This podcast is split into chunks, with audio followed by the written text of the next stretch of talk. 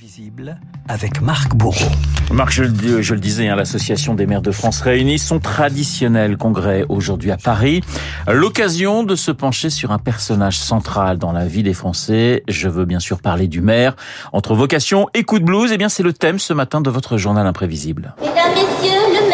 Ah oui, 35 000 élus sur le pont tous les jours, Renaud, entre les délibérations, les conseils municipaux, les inaugurations, mais aussi les mariages. Souvenez-vous, scène de la vie presque quotidienne dans la zizanie avec Louis de Funès. Messieurs, acceptez-vous de prendre ces demoiselles pour épouses et de voter pour moi? Oui? Oui Bon, je vous déclare unis par le mariage. Avec les gens de mon village, de la rivière jusqu'au canal. La vie ressemble davantage à mes rêves et mon idéal. Ah oui, ce village entre la rivière et le canal, c'est le Précy-sur-Marne, 800 habitants et un maire célèbre, Yves Duteil. Ah Yves oui. Duteil, élu de 89 à 2014. Les maires célèbres, connus en littérature, Renaud, si je vous dis les essais, si je vous dis Bordeaux, vous me répondez Montaigne. Évidemment, Montaigne, source d'inspiration pour ses successeurs comme Jacques Chaban-Delmas, qui n'hésitait pas à tisser une filiation. Il y a chez Montaigne un certain nombre de caractères qui sont proches de mes préférences. Un sens de la mesure, un esprit de tolérance. Lorsque Montaigne a été pressenti pour être maire de Bordeaux, il a refusé. Et le roi considérait que Montaigne devait accepter. En ce qui me concerne personnellement, j'ai refusé de me présenter. Et le général de Gaulle m'a dit, mais Chaban, euh, vous jugez très mal les choses.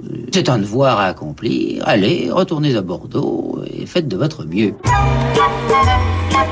Eh oui, les maires, les maires. qui imite très bien Chaban-Delmas. Alors dites-moi. Christian Morin. Christian Vous Morin. lui demanderez une imitation, il est, il est incroyable. Ah bon, on lui demandera tout à l'heure. Les maires, ces politiques célèbres, c'est aussi Marseille, évidemment, avec Gaston Defer et Jean-Claude Godin. Et l'accent, c'est le poète qui l'a dit. C'est la terre que l'on emporte à ses souliers. Ou encore Jacques Chirac et sa promesse insolite pour la capitale. Dans trois ans, j'irai me baigner dans la Seine, devant témoins, pour montrer que la Seine est devenue un fleuve propre. Au village sans prétention, j'ai mauvaise réputation. Que je me démène ou que je reste quoi, je passe pour un je ne sais quoi. Mais les maires, c'est aussi un ras-le-bol généralisé sur le terrain. Surmenage, agression, 1500 maires ont jeté l'éponge entre 2009 et 2017. 40% ne s'étaient pas représentés lors des dernières municipales. Le maire, le grand malaise depuis les années 90. Les administrés demandent aujourd'hui euh, beaucoup, demandent trop. Les gens veulent tout, même l'impossible. Dans notre petite commune, on essaye de gérer euh, un sous le sous, quoi. On n'y arrive plus, on a essayé de bien faire. les attaques, les insultes. J'étais pas prête pour ça. À force de prendre des coups, mais ça finit par faire mal.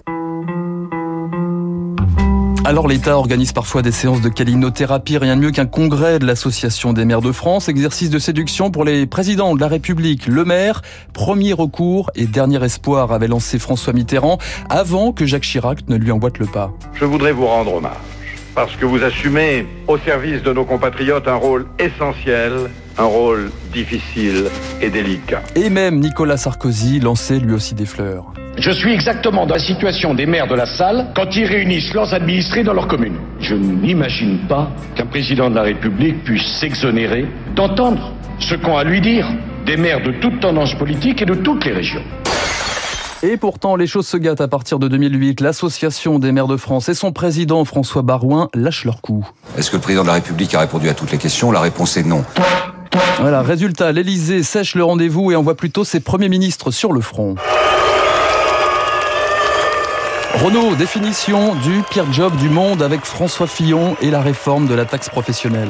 Si vous acceptez d'écouter la démonstration que je vais vous faire, à l'issue de cette démonstration, vous pourrez naturellement exprimer votre approbation ou votre désapprobation. Avis de gros temps aussi pour Jean-Marc Ayrault sous François Hollande. Jean-Marc Ayrault envoyé à la rescousse pour défendre la baisse des dotations et la réforme des rythmes scolaires. Hermann disait gouverner, c'est choisir. Alors, nous avons choisi. Et les résultats, vous les avez déjà sur le terrain. Et nous allons continuer. Emmanuel Macron, lui, préfère euh, des réceptions à l'Elysée pour parler de la suppression de la taxe d'habitation. Je viens pas devant les maires de France pour me faire siffler. Je vous le dis très franchement. Même s'il a tenté l'an dernier de recoller les morceaux, écoutez bien. Il se peut qu'il y ait eu des malentendus au début. Et il se peut d'ailleurs qu'il y ait eu des préjugés. J'assume ne pas avoir été maire. Vous avez, pour toutes celles et ceux qui m'ont croisé, j'espère, pu découvrir que j'aimais malgré tout beaucoup de ce qui est votre action. Emmanuel Macron qui prévoit désormais de déambuler, ce sera demain porte de Versailles au milieu des mers. Oublie que t'as aucune chance, vas-y fonce. On sait jamais, sur un malentendu, ça peut marcher. Et pour le discours, en revanche, il faudra attendre celui d'Elisabeth Borne jeudi, en pleine inflation, en pleine crise énergétique. Ce discours, Renaud, s'annonce d'ores et déjà très électrique. Le journal imprévisible de Marc Bourreau. Alors Chirac hein, ne sait, n'a jamais plongé hein, dans, non, dans voilà, la on scène. va tuer le suspense ni. Tibéri d'ailleurs, ni Delanoë, ni Anne Hidalgo. Donc voilà, peut-être que un maire de Paris bientôt plongera quand même. Mais effectivement, ça faisait partie des grandes promesses de Jacques Chirac qu'il n'a pas tenu. Il y a un certain nombre pas. comme ça. Merci Marc, le journal imprévisible de Marc Bourreau. Il est 7h53 euh, sur l'antenne de Radio Classique. Dans un instant, le décryptage de Monsieur David Barrault. À tout de suite.